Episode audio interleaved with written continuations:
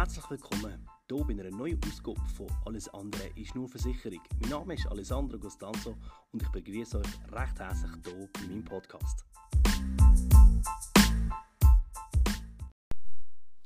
Herzlich willkommen hier bei der nächsten Ausgabe von Alles andere ist nur Versicherung. Mein Name ist Alessandro Costanzo und ja, ich weiß, es ist schon lange her, als ich meine letzte Folge aufgenommen habe.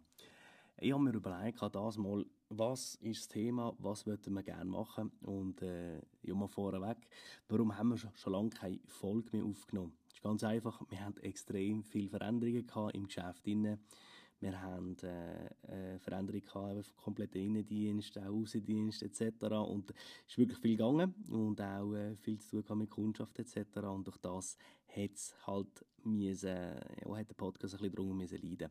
Probieren das natürlich jetzt ein bisschen können, äh, zu ändern, dass wir hier wieder regelmäßiger können Podcasts aufzunehmen.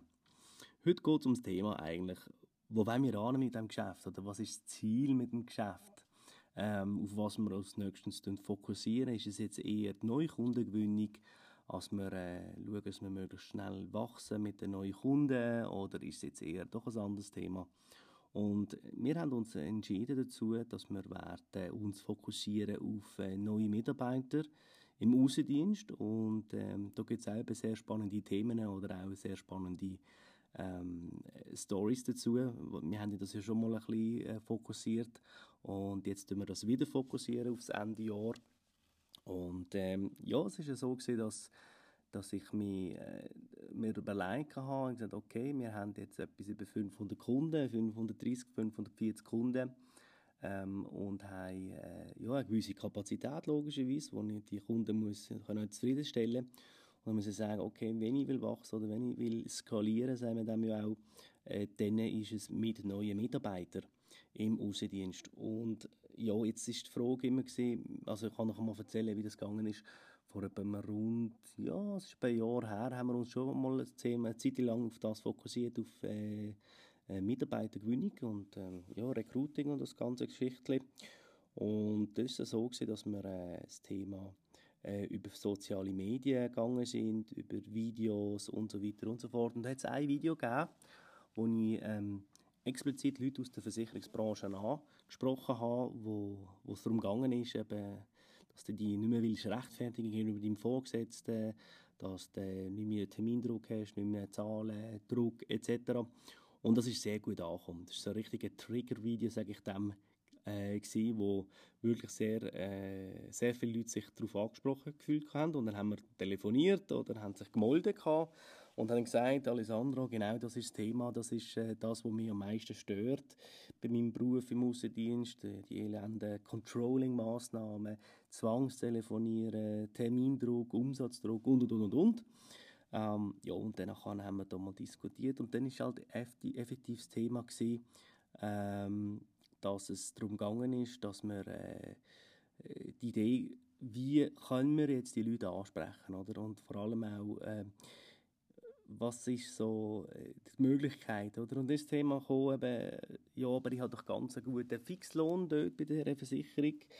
Wie sieht das bei dir aus? Und etc. Oder? Und hat man dann immer wieder gemerkt, okay, wenn der äh, was viele nicht verstehen, ist, wenn du natürlich einen Fixlohn hast, einen Garantielohn oder einfach einen Lohn oder, vom Arbeitgeber, dann hat natürlich hat der Arbeitgeber die Möglichkeit oder anhand von, der, äh, von dem Lohn darf er dir natürlich sagen, wie viel und wie musst arbeiten und wir haben eine andere äh, Methode hier bei uns im Geschäft, wo wir können zusammenarbeiten können. Also ich suche eigentlich in dem Sinne nicht Mitarbeiter, sondern Partner.